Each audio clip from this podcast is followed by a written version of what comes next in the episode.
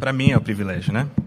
É, corrigindo as palavras do, de outra forma inigualável, presbítero Charles. Queridos, vamos abrir nossas Bíblias no livro de Atos dos Apóstolos. Atos, capítulo 1. O início deste livro que fala a respeito de como a igreja do Senhor começou após a sua ascensão. Nós vamos ver exatamente esse, esse período de transição, esse pequeno período de transição entre o Evangelho de Lucas, escrito por Lucas, e o livro de Atos, que conta a história, não agora a história do Senhor Jesus Cristo e seu ministério, mas a história do ministério da igreja. Nós vamos explorar um pouco isso em conexão com a obra missionária, como nós estamos vendo nos últimos dias. Então, dei um pouquinho de tempo para você achar. Atos, capítulo 1, eu vou ler. A igreja, por favor, preste atenção, porque essa é a palavra inspirada do Senhor que nos dá hoje instrução, vida, alimento para nossas almas. Escrevi o primeiro livro, ó Teófilo, relatando todas as coisas que Jesus começou a fazer e a ensinar até o dia em que, depois de haver dado mandamentos por intermédio do Espírito Santo aos seus apóstolos que escolhera, foi elevado às alturas. A estes também, depois de ter aparecido, se apresentou vivo, com muitas provas incontestáveis, aparecendo-lhes durante quarenta dias e falando das coisas concernentes ao reino de Deus. E comendo com eles, determinou-lhes que não se ausentassem de Jerusalém, mas que esperassem a promessa do Pai, a qual, disse ele, de mim ouvistes. Porque João, na verdade, batizou com água, mas vós sereis batizados com o Espírito Santo, não muito depois desses dias. Então os que estavam reunidos lhe perguntaram: Senhor, será este o tempo em que restaures o reino a Israel? Respondeu-lhes: não vos compete conhecer tempos ou épocas que o Pai reservou pela sua exclusiva autoridade. Mas recebereis poder ao descer sobre vós o Espírito Santo e sereis minhas testemunhas, tanto em Jerusalém como em toda a Judéia e Samaria e até os confins da terra. Ditas essas palavras, foi Jesus elevado às alturas, à vista deles e uma nuvem o encobriu dos seus olhos. E estando eles com os olhos fitos no céu, enquanto Jesus subia, eis que dois varões de branco se puseram ao lado deles.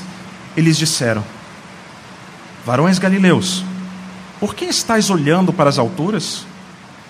Esse Jesus, que dentre vós foi assunto ao céu, virá do modo como o viste subir. Até aqui a palavra do Senhor. Antes de orar, queridos, eu queria perguntar se os irmãos estão ouvindo o que eu estou falando, porque eu não estou me ouvindo direito, então eu estou correndo o risco de falar muito alto e acabar atrapalhando a compreensão. Tá bom dessa forma? Ótimo, obrigado, queridos. Vamos orar. Senhor nosso Deus, que controla o tempo e as tempestades, que criou todas as coisas e governa soberanamente sobre todas as nações. Ao Senhor nós clamamos, porque o Senhor é o nosso Deus. Nós somos o teu povo e carregamos o teu nome. Nós, ó Deus, somos aqueles que recebemos o teu Santo Espírito pelo batismo que o Senhor Jesus Cristo nos deu quando assunto aos céus. E nós, ó Deus, agora, no poder desse Espírito, clamamos que o Senhor nos abençoe para ouvirmos a pregação da palavra de Deus, para ouvirmos a tua palavra que o Senhor tem a trazer para nós, na tua autoridade e dê-nos, ó Deus, um coração dócil, que escuta com atenção e que guarda no coração o ensinamento do Senhor, tanto eu que falo como meus irmãos que ouvem. Pedimos que todos nós ouçamos a voz do teu Espírito que diz à igreja: Ide, pregai o Evangelho, eis que estou convosco, recebereis o poder e sereis minhas testemunhas. Abençoa-nos, Senhor, a ouvir essas palavras e a colocá-las em prática. É o que nós pedimos. Em nome do Senhor Jesus Cristo. Amém. Queridos, eu, eu queria pedir para o pessoal do som, eu estou ouvindo muito reverberação. É, vocês estão ouvindo também?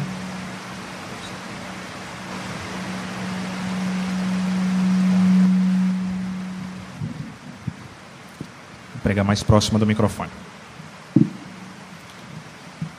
Queridos, eu queria perguntar para vocês, o que, é que vocês acham? Pense, tá? Não precisa me responder, mas pensa de verdade nisso. Como é que vem o reino de Deus? Como é que o, de, o reino de Deus vem até nós? Para para pensar sobre isso. Nós oramos, né? Quando nós oramos a oração que o Senhor Jesus Cristo nos ensinou, nós dizemos: Senhor, venha o teu reino. Seja feita a tua vontade, assim na terra como nos céus. Venha o teu reino. Nós oramos esse tipo de coisa. Nós pedimos que o reino de Deus venha. Antes disso, talvez eu possa perguntar para você: mas como é que é assim? O reino de Deus não ainda tem que vir? O reino de Deus já não está presente entre nós? O reino de Deus, eh, Deus não reina eternamente? Será que ele precisa vir ainda? Talvez alguns de vocês mais inclinados à teologia sistemática vão me dizer, pastor, não, o reino de Deus já está entre nós. O reino de Deus já está entre nós. O Senhor Jesus Cristo reina sobre todas as nações, sobre todas as coisas. Ora, não todo dia o sol nasce e o sol se põe? Não é verdade que todo dia nós temos a, a chuva, não, não todo dia, mas temos épocas de chuva e temos épocas de secas, temos épocas de tempos quentes e tempos frios, e todas essas coisas são o reino de Deus sobre todas as coisas que Ele criou. Talvez outros de vocês, mais inclinados à parte prática de, da vida diária, vão dizer: não, realmente, o reino de Deus ainda precisa vir, ele ainda não está entre nós, porque eu vejo tanta injustiça no mundo. Eu saio lá de fora da minha casa e eu vejo os pedintes, eu saio de fora de casa e eu vejo crime, eu vejo corrupção. Quando eu entro dentro da minha casa, eu vejo a podridão da minha família. Quando eu olho para o meu coração, eu vejo quão mal eu sou. O reino de Deus ainda precisa vir, pastor. As duas coisas estão corretas. O reino de Deus já está entre nós. O reino de Deus se manifesta em todas as coisas que o Senhor criou, porque Ele, ele soberanamente governa sobre toda a sua criação. E todas as coisas revelam a glória de Deus, a glória do Deus soberano, do Senhor que governa sobre todas as coisas. Mas ao mesmo tempo ainda existem coisas que precisam ser redimidas. Então, nesse sentido, ainda existe uma necessidade de que o reino de Deus se apresente de forma final, cabal, completa, sobre todas as áreas da vida, sobre o seu coração, sobre o meu coração, sobre esse país, sobre essa cidade, sobre o mundo. O reino de Deus está entre nós e ainda está vindo. É assim que o Senhor Jesus Cristo começou o seu ministério, quando ele diz, logo no início do capítulo 1 de Marcos, que o Senhor Jesus Cristo passou a pregar dizendo: Eis que o reino de Deus está próximo, e, e ele está aqui. E já chegou. Essas duas verdades coexistem no Novo Testamento. O reino de Deus já chegou, mas ele ainda está por vir. Como é que a gente concilia essas duas coisas? Como é que a gente entende isso? Como é que pode o reino de Deus estar presente entre nós e ainda estar por vir? Melhor resposta, se você quiser me dar uma resposta, é: é mistério, pastor. É mistério de fogo. É mistério, queridos. É um mistério, mas é um mistério que nos foi revelado. É um mistério que durante séculos permaneceu oculto, mas que no Senhor Jesus Cristo nos foi revelado. E é esse mistério que nós vamos explorar hoje. Queridos, o texto que nós lemos nos conta esse mistério, que precisa ser respeitado como tal, precisa ser respeitado como mistério, de fato. Ah, nós não conseguimos compreender a grandeza do pensamento de Deus e a profundidade das riquezas do conhecimento de Deus, mas nós conseguimos compreender aquilo que o Senhor nos revelou ainda que parcialmente, ainda que não completamente, ainda que tropeçando aqui e ali, mas nós conseguimos compreender o que o Senhor nos revelou. Por isso, vamos tratar desse, dessa passagem como um mistério, que deve ser respeitado como tal, mas como um mistério que nos foi revelado. Se você procurar na Bíblia toda, todas as Escrituras, sobre o que é ensinado a nós, o que nos é revelado, sobre o reino de Deus, você vai ler de capa a capa você vai ler do início de quando Deus criou todas as coisas. O mesmo, se você que for esperto, você vai ver que existe ali uma, uma indicação em Gênesis 1, 1 de que Deus já reinava eternamente antes de ter criado todas as coisas. Mas você vai ler dali até o final do último verso, último versículo, último parágrafo, último ponto de Apocalipse, e você vai encontrar em todas as páginas das Escrituras, em todos os versos, o reino de Deus sendo nos apresentado. Toda a palavra de Deus nos revela o reino de Deus. E se você quer conhecer esse mistério que nos foi revelado do reino de Deus, de como ele vem, a Bíblia como um todo conta essa história.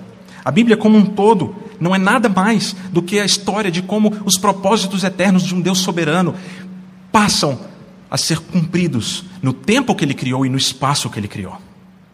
Então, a história da criação, a história da redenção, a história da consumação, tudo é uma história de como Deus, o Deus soberano, o único Deus verdadeiro, faz os seus propósitos serem cumpridos no tempo que ele criou e no espaço que ele criou. As profecias do Antigo Testamento todas revelam a presença e a vinda do reino de Deus sobre a terra. Essa revelação é ampla, queridos, essa revelação envolve todo o universo.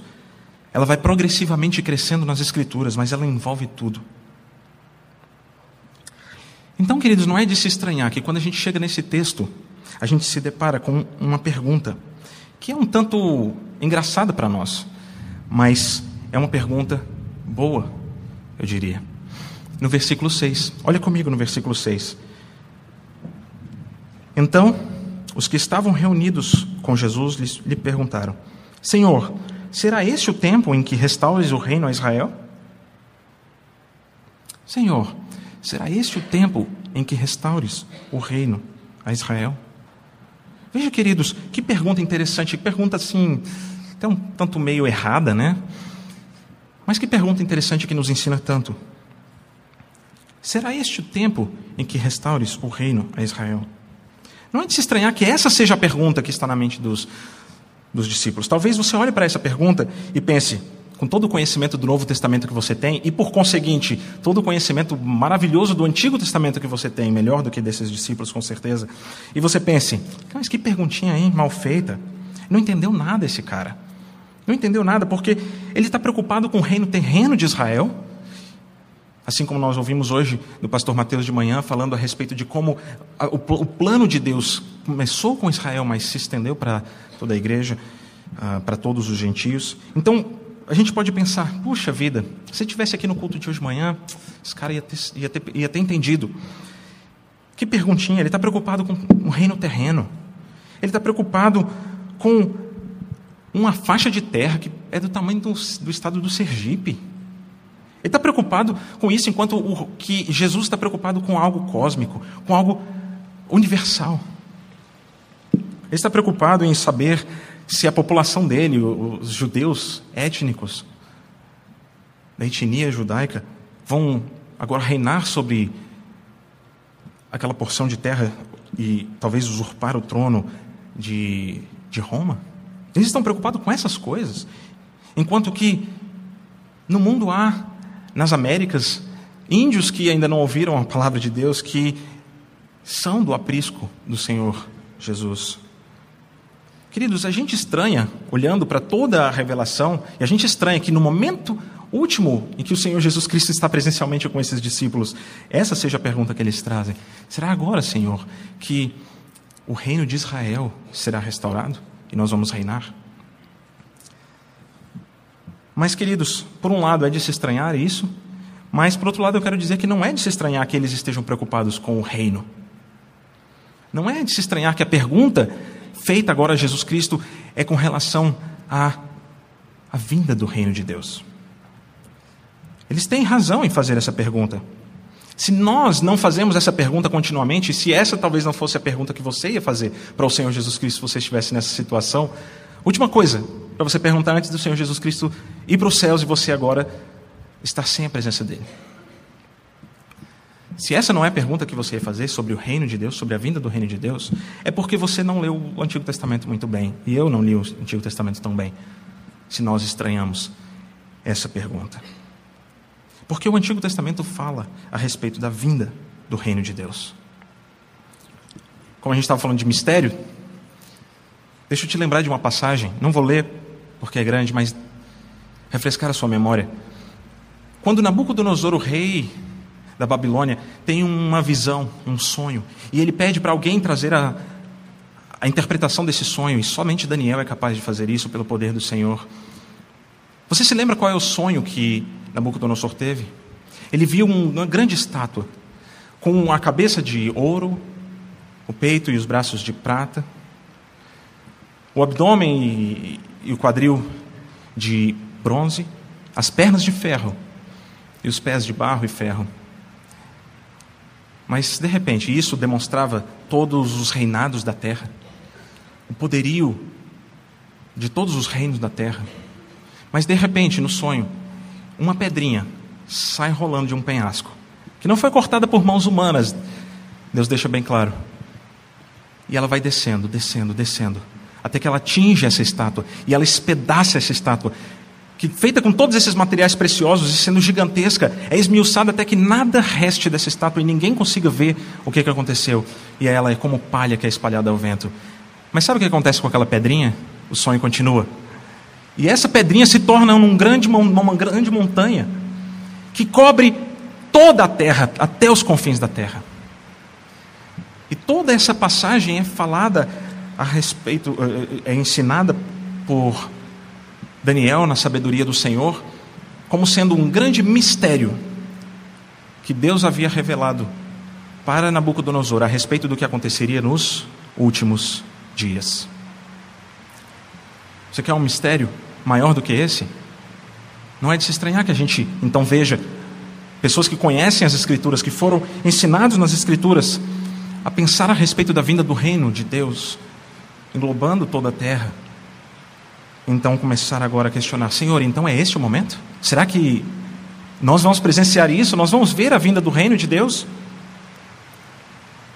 Queridos, se nós não ansiamos e não desejamos a vinda do reino de Deus, para nós pensarmos nisso continuamente, é porque nós não estamos sendo nutridos pela palavra de Deus ainda tão completamente quanto precisávamos, porque isso precisava estar na nossa mente. Nós precisávamos ansiar, você precisa ansiar o reino, a vinda do reino de Deus de tal forma que essa pergunta esteja sempre na sua cabeça: quando será a vinda do reino de Deus? Eu estou ansioso para ver a vinda do reino de Deus. Eu estou ansioso para ver o cumprimento dessa profecia e de toda a profecia do Antigo Testamento. E mais, mesmo se você pensar que essa pergunta dos discípulos, aqui no versículo 6, é uma pergunta um pouco estranha, porque está ainda centrada em Israel, no Israel étnico, na nação de Israel, ainda assim ela não é tão ruim, olha só.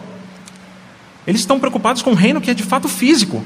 É melhor do que muitos de nós que, às vezes, quando pensamos no reino de Deus, pensamos em algo só espiritual, não é mesmo? Eles estão pensando no reino físico. E todo reino, para ser estabelecido, precisa de ter essas três coisas: precisa ter um local, precisa ter um povo, e precisa ter um monarca para reinar sobre esse povo nesse local. E é exatamente isso que o Senhor Jesus está fazendo, que o Senhor Deus está fazendo em toda a história.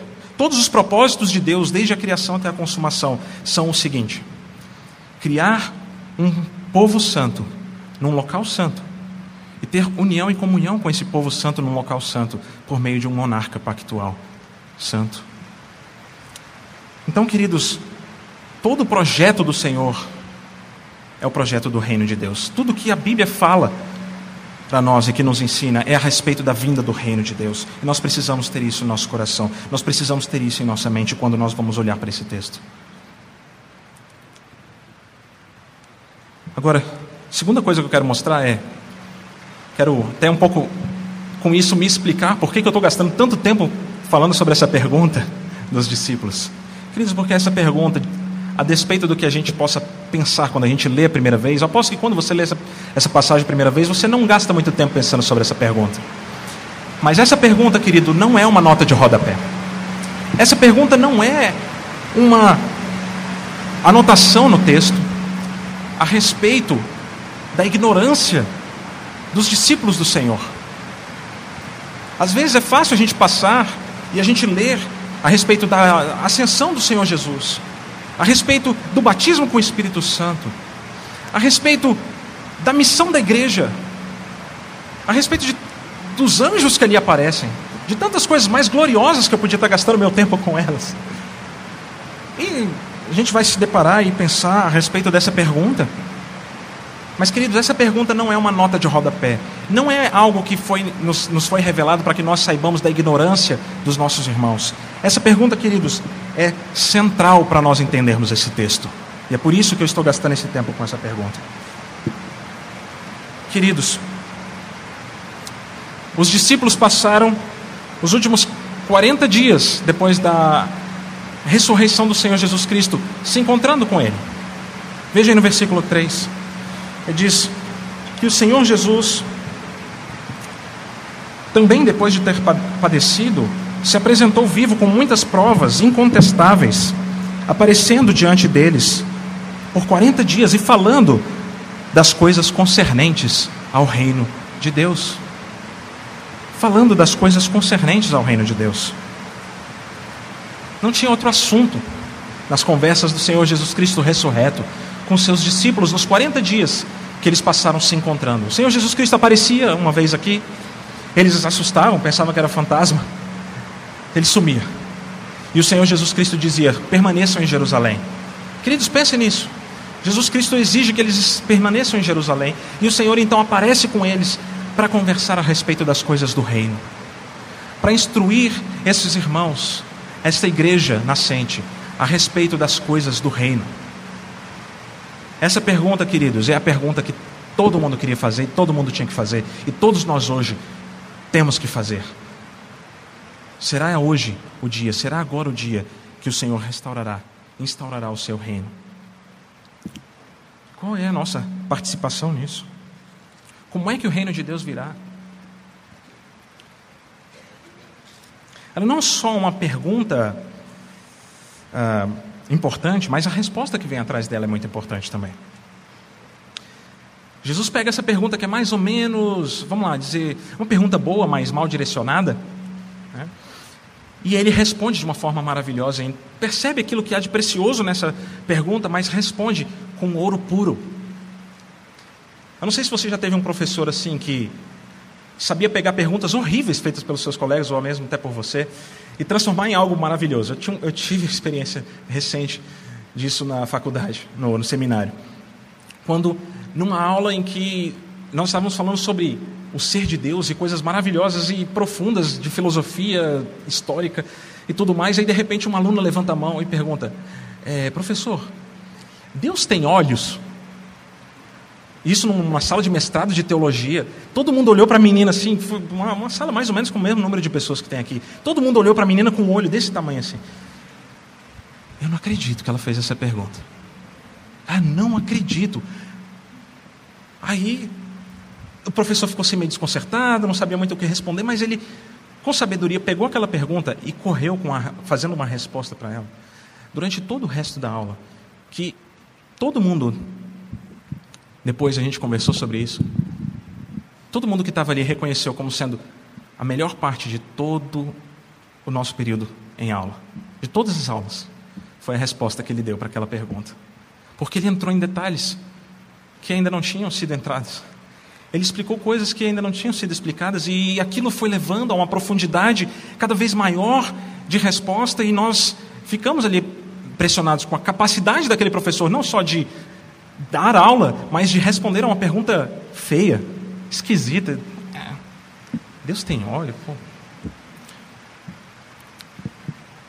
Eu não sei se você já teve isso, mas o Senhor Jesus Cristo é mestre nessas coisas. Né? Ele pega perguntas erradas, ele pega perguntas esquisitas, ele sonda os corações das pessoas e ele responde exatamente o que elas precisam ouvir.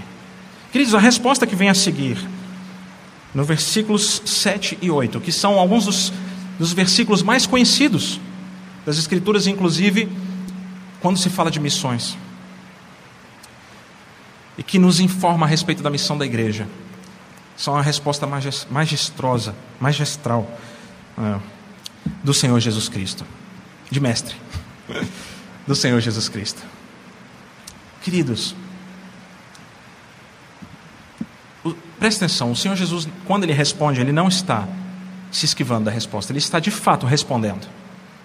Ele está de fato respondendo. Vamos ler juntos. Versículo 7: Respondeu-lhes: Não vos compete saber ou conhecer tempos ou épocas que o Pai reservou pela sua exclusiva autoridade. Mas recebereis poder ao descer sobre vós o Espírito Santo, e sereis minhas testemunhas, tanto em Jerusalém quanto em toda a Judéia e Samaria e até os confins da terra. Olha que resposta, queridos. Não vos compete conhecer tempos ou épocas, mas recebereis poder. Não é que o Senhor Jesus está se esquivando da pergunta. Só porque ele não falou, como a gente às vezes vê no nosso, nas perguntas e respostas do catecismo, né? Como virá o reino de Deus? O reino de Deus virá. Só porque ele não respondeu assim, não quer dizer que ele não está respondendo de fato a pergunta. Ele está. Eu também, a última história sobre professor. Também conheço um amigo é, que é professor de história e ele uma vez me contou que, como professor, às vezes ele tem que fugir de, de perguntas. E ele falou assim: Olha, eu ainda estava no início da minha carreira e eu recebi uma pergunta assim: Professor, como é que você explica tal e tal coisa no período do governo de Getúlio Vargas? Aí ele não sabia muito responder, ele pensou, pensou.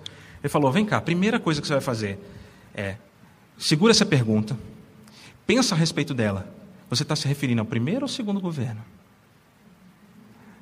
Aí depois que você tiver essa resposta, você vem até mim. Aí o menino ficou, ah, tá, ok, então eu vou pensar melhor.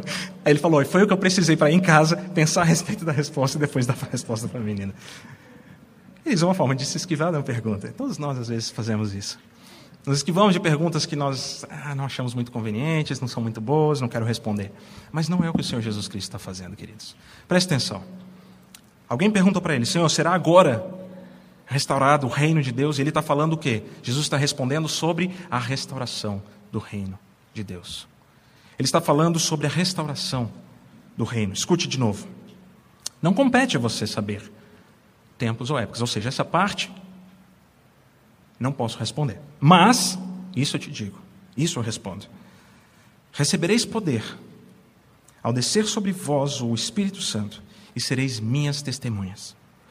Tanto em Jerusalém, quanto em Judéia, na Judéia, em Samaria e até os confins da terra.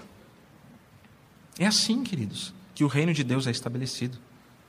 É assim que o reino de Deus é estabelecido. Eu perguntei para vocês, como é que o reino de Deus virá? nas palavras do Senhor Jesus Cristo, é assim. É por meio da igreja receber poder do Espírito Santo para ser testemunha da proclamação desse reino ser testemunha e agente da vinda deste reino. E é por isso que eu digo que essa pergunta não é uma pergunta mal feita, não é uma pergunta que está ali por acaso. E a resposta também não é. E presta atenção, quando o Senhor Jesus Cristo termina de responder, o que que maravilhosamente Lucas escreve, inspirado pelo Espírito? Ditas essas palavras, foi Jesus elevado às alturas. Nem sempre a gente pode ler as narrativas das Escrituras, pensando assim, ah, exatamente, então Jesus disse isso, daí imediatamente aconteceu aquilo outro. Porque às vezes o escritor bíblico está narrando um período que se passou durante vários, várias horas, ou vários dias, ou vários meses, e ele coloca um versículo do lado do outro versículo. Então nem sempre a gente pode fazer inferência de que as coisas estão acontecendo de forma exatamente cronológica, imediatamente após outras coisas. Mas aqui, nesse texto, e eu acredito mais uma vez, não é por acaso, queridos, porque é inspirado pelo Espírito Santo para nossa instrução. E todas as palavras das Escrituras são inspiradas para nossa instrução, para o nosso crescimento e edificação na justiça, nosso treinamento. O Espírito Santo inspirou o escritor a dizer que essas foram as últimas palavras do Senhor Jesus Cristo no seu ministério terreno. Essas foram as últimas palavras. Já pensou nisso? Jesus está ali conversando com eles e de repente Ditas essas palavras, ele começa a subir aos céus. Pense no peso que essas palavras então vão ter para os discípulos e para nós deveria ter. Talvez seja a forma de resumir todas as coisas. Vocês já ouviram falar em últimas palavras? Últimas palavras é aquilo que, às vezes, uma pessoa deitado numa cama, prestes a morrer, ele quer falar alguma coisa para deixar. Isso era muito comum antigamente, deixar instruções para os seus filhos, falar a respeito do, da sua vontade, do seu desejo, do seu testamento. Últimas palavras do Senhor Jesus Cristo, queridos. Não porque ele estivesse morrendo, mas porque ele estava nos deixando de estar aqui presencialmente e corporeamente. E estávamos entrando numa outra fase da vida da igreja. Últimas palavras. Você conhece as últimas palavras mais famosas, mais, mais ditas entre jovens? Segura aqui esse copo aqui e dá uma olhada nisso que eu vou fazer. Essas são normalmente as últimas palavras que os jovens dizem antes de fazer uma besteira e acabar com a sua vida. Brincando, gente. Brincadeira mórbida.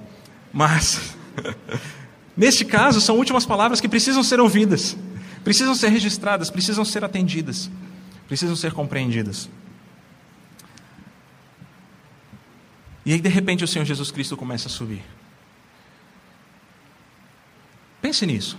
Coloque-se na, na, presença, no lugar dos discípulos. Coloque-se um pouco.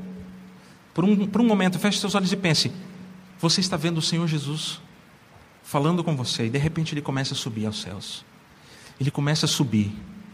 Querido, você, você já viu isso? Você já viu alguma coisa parecida com alguém de repente começar a subir e ele vai ao céu e eles ficam olhando, olhando, olhando, e o Senhor Jesus Cristo sobe, sobe, sobe até que a nuvem encubra, ou seja, ele subiu bastante. E eles continuam olhando de boca aberta. Queridos, até esses discípulos, de boca aberta, sem saber o que fazer, que já tinham visto tantas coisas, Jesus andar sobre as águas, fichinha. Jesus aparecer como um fantasma na presença deles, aconteceu várias vezes, depois dele ter sido ressuscitado. Mas subir, queridos, aos céus. Isso já aconteceu alguma vez na vida? Isso já aconteceu alguma, alguma vez na história da humanidade? De uma pessoa de repente subir, ainda mais na presença de um discípulo? Já aconteceu. Quer dizer, não aconteceu dessa forma, de um homem subir sozinho, mas aconteceu de uma outra forma. Elias foi levado aos céus. E enquanto ele estava sendo levado aos céus, Eliseu tinha pedido a, ele: me dê porção dobrada do teu espírito, Elias. Me dê porção dobrada do teu espírito. E Elias, então, naquele momento, está subindo. E uma coisa cai. Uma coisa vem do céu. Eliseu, queridos, não conseguia sequer olhar.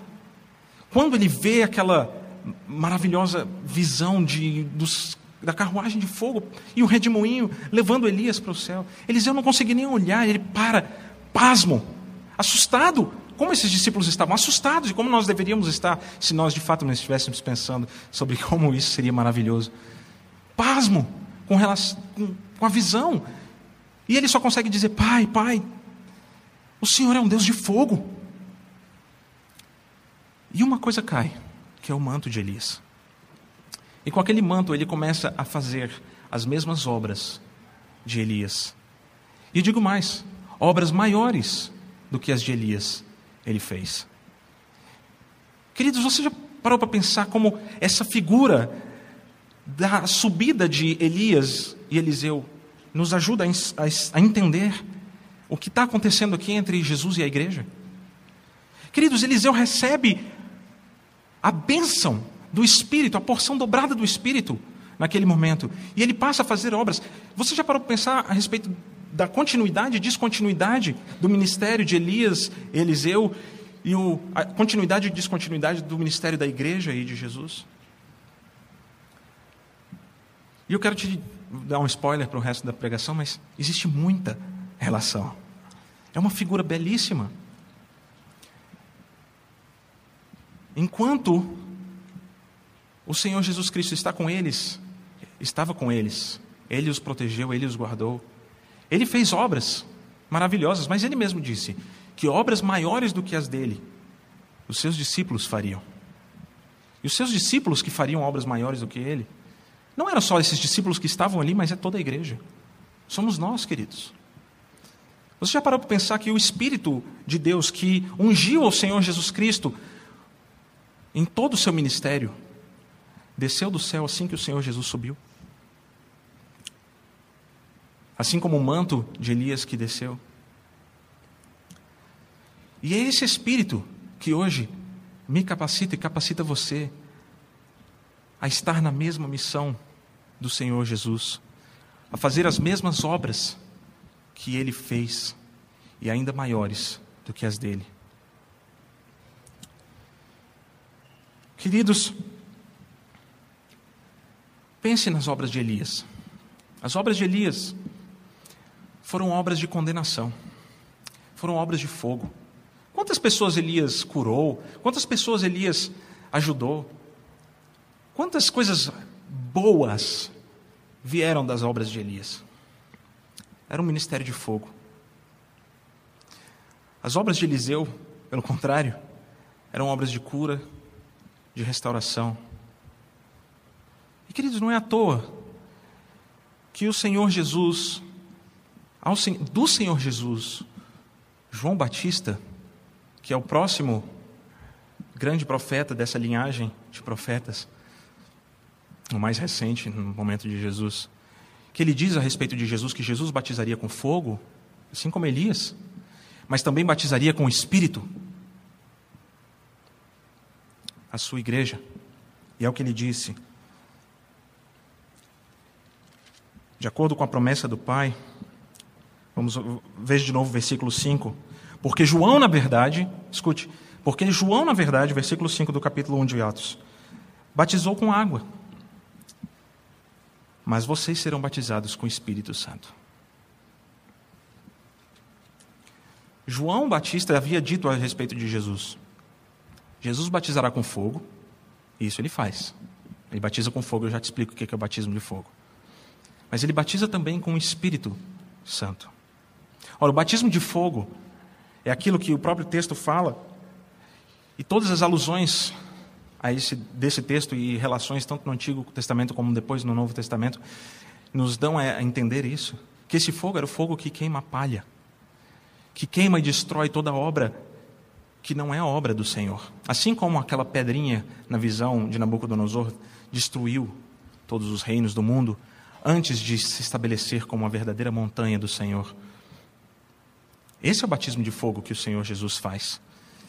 Ele batiza o mundo incrédulo. Ele batiza os reinos desse mundo. Ele batiza as obras de Satanás e os seus seguidores com fogo. Mas ele batiza a igreja com porção dobrada do seu espírito. Ora, é o que, é o que Pedro fala, inspirado também pelo Espírito, logo depois que eles recebem a vinda do Espírito em Atos 2, versículo 32 e 33, escute. A este Jesus, Deus ressuscitou, do que todos nós somos testemunhas. O que, que, nós, o que, que nós deveríamos virar depois de receber o Espírito? Testemunhas. Exaltado, pois, à direita de Deus, tendo recebido do Pai a promessa do Espírito Santo, derramou esse mesmo Espírito que vocês agora veem e ouvem. Queridos, não só a nossa obra é a obra de continuidade da obra do Senhor Jesus Cristo, mas é o mesmo Espírito do Senhor Jesus Cristo, que ele recebeu como promessa do Pai, é o que ele nos dá também. Você não recebeu outro Espírito. Você não recebeu Espírito diferente do Espírito que atuou no Senhor Jesus Cristo, no seu ministério terreno. Esse Espírito, quando ele ascendeu aos céus e ele recebeu do Pai pela promessa, ele nos enviou à igreja e nos deu esse manto, por assim dizer, esse, essa habitação. E queridos, é a partir de, de, então, a partir dessa subida do Senhor Jesus Cristo, quando ele, ele é levado aos céus, ele já não está mais conosco, é que a missão da igreja começa. E a partir de então, e essa é uma marca da missão da igreja, que é de estarmos na ausência da presença corpórea de Jesus. Estamos na ausência do corpo de Cristo. Veja o que Veja o que mais uma vez Lucas, inspirado pelo Espírito, nos diz. Ele começa esse capítulo 1 dizendo: Teófilo, eu escrevi para você um livro e nesse livro eu narrei as coisas que Jesus começou a fazer e começou a ensinar. Mas agora ele vai escrever um livro que fala a respeito das coisas que o Senhor Jesus Cristo, por meio da igreja, continuou a fazer e continuou a ensinar. Mas somente, aí tem uma cláusula importante, depois de ele ser elevado às alturas. A gente não pensa muito né, no significado que a ascensão do Senhor Jesus Cristo tem. A gente fala muito a respeito da morte do Senhor, até um pouco da ressurreição. Nós damos tremenda importância teológica para o fato que, de que o Senhor Jesus Cristo morreu pelos seus pecados, mas nós temos que dar também importância e peso teológico para a nossa vida e para a nossa vida prática no fato de que o Senhor Jesus Cristo foi assunto aos céus para a nossa redenção. Não só Lucas começa dizendo que ele foi elevado às alturas, mas de novo lá no fim desse texto que nós lemos, no versículo, no versículos 10 e 11, ele fala de novo a respeito disso. Ele acha importante finalizar como ele finalizou o assunto que ele tinha iniciado em Lucas. Em Lucas 24 é isso, é o final do ministério de Jesus Cristo com a sua ascensão. Mas ele acha que também é importante iniciar o ministério da igreja. Quando ele vai começar a falar a respeito do ministério da igreja, come começar falando a, a respeito da ascensão do Senhor Jesus Cristo. A ascensão do Senhor Jesus Cristo, queridos, é tanto o fim do início do ministério do Senhor Jesus Cristo, como o início do fim.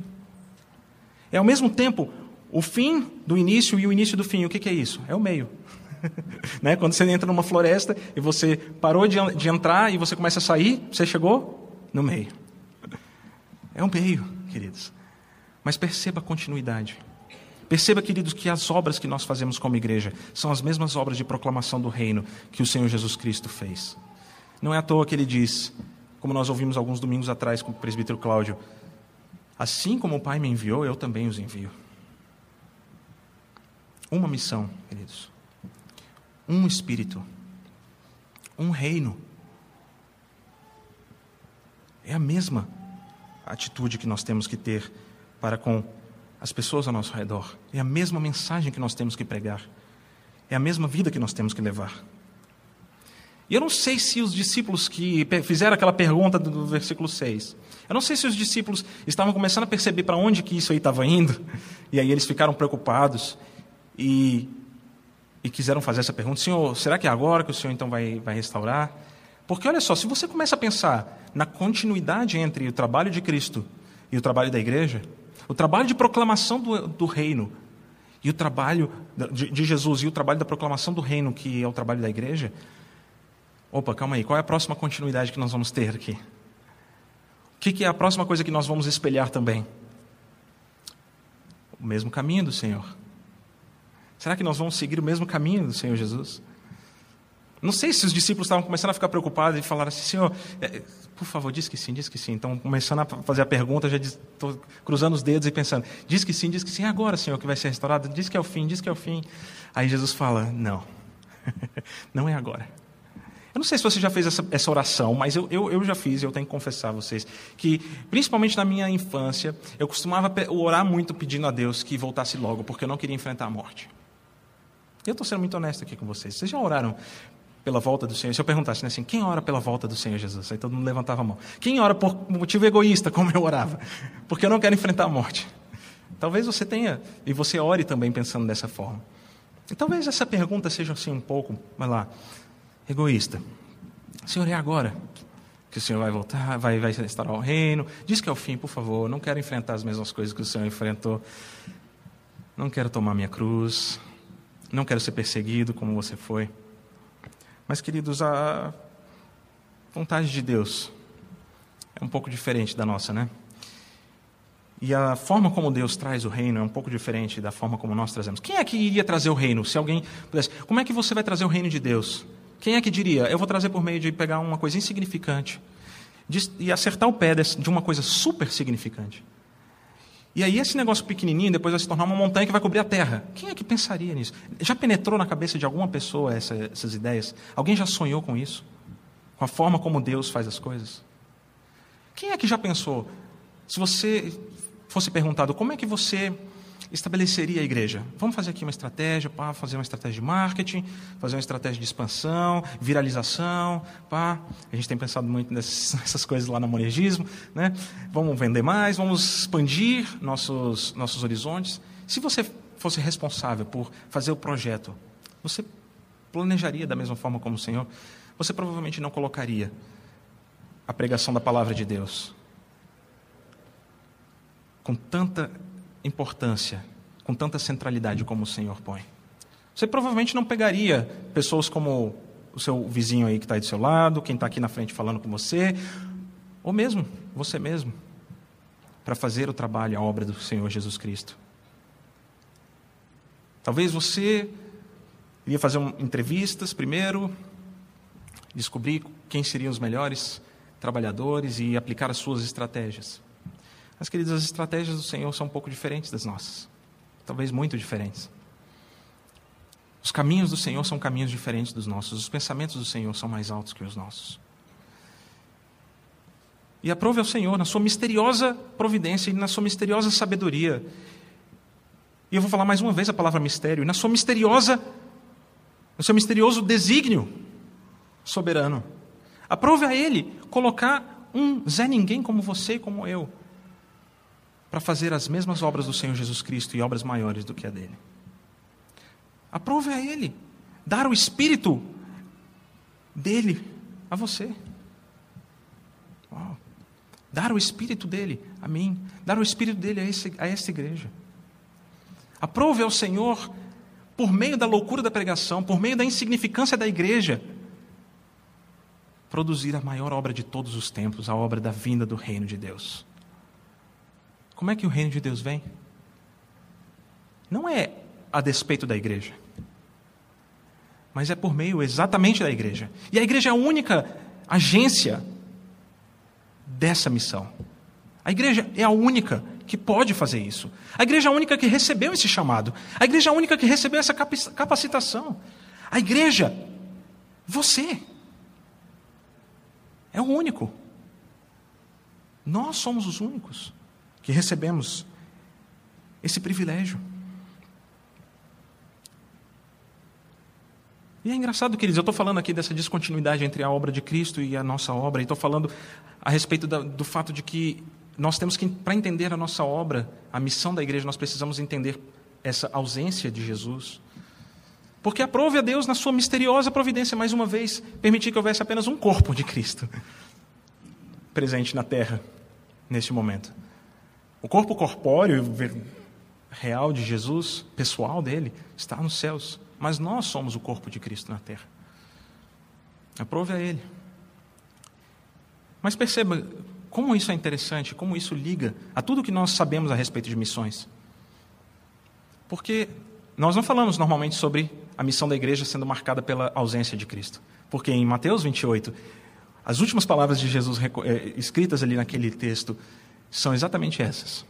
Ele fala: Ide, portanto, ele dá todas as instruções para nós fazermos a missão. Nós devemos discipular, nós devemos ensinar, nós devemos batizar, nós devemos instruir, nós devemos. E aí ele fala: E eis que estou convosco todos os dias até a consumação dos séculos. O Senhor Jesus Cristo, por um lado, fala que Ele está conosco, mas por outro lado, diz que é necessário que Ele vá. É necessário que Ele vá para que Ele envie o Espírito. Ele está conosco por meio do Seu Espírito. Ele está em nós. É por isso que, quando perguntado onde está o reino de Deus, quando os saduceus, os fariseus perguntaram a Jesus, a resposta dele: o reino de Deus está em vós. O reino de Deus está na igreja. Se você está procurando o reino de Deus chegar, não ache que o reino de Deus vai chegar externamente a você. Não acho que você vai ficar assistindo a Deus trazer o reino, mas você vai estar assistindo Deus. Professores de português, por favor, me ajudem aqui com a transitividade do verbo. Assistindo a Deus é observar, não é? E assistir Deus é trabalhar em prol, ajudar. Não pense que você vai ficar assistindo e o reino de Deus vai chegar. Não. A igreja é o meio pelo qual o Senhor traz o seu reino que já está entre nós, já está em nós. Mas vai expandindo as suas fronteiras, gradualmente, expandindo, expandindo, até que as fronteiras do reino de Deus sejam exatamente as mesmas fronteiras de toda a terra. Seria bom, né? Se Jesus voltasse logo, hoje. Se Jesus trouxesse o reino de forma final e cabal, ainda durante a sua vida. Você talvez pense assim: ah, eu queria estar aqui porque eu queria ver. Não se preocupe, porque todo olho verá. Então, até mesmo se você estiver morto, você vai ser ressuscitado para ver a vinda do reino de Deus. Mas, seria bom, né? A gente não ter que passar pela morte. Queridos, mas os nossos planos não são os planos de Deus. Seria bom se o reino de Deus viesse sem eu ter que fazer nada. Seria bom se o reino de Deus aparecesse no meu trabalho, na minha repartição pública. Seria bom se o reino de Deus chegasse aqui em Brasília, sem eu ter que plantar igreja, sem eu ter que estudar, sem eu ter que me preparar, sem eu ter que abrir a boca para o meu vizinho. Oh, seria ótimo. Senhor, será que é agora que o Senhor vai trazer o reino? Talvez essa seja a sua pergunta. Mas não, queridos. A vontade de Deus não é essa.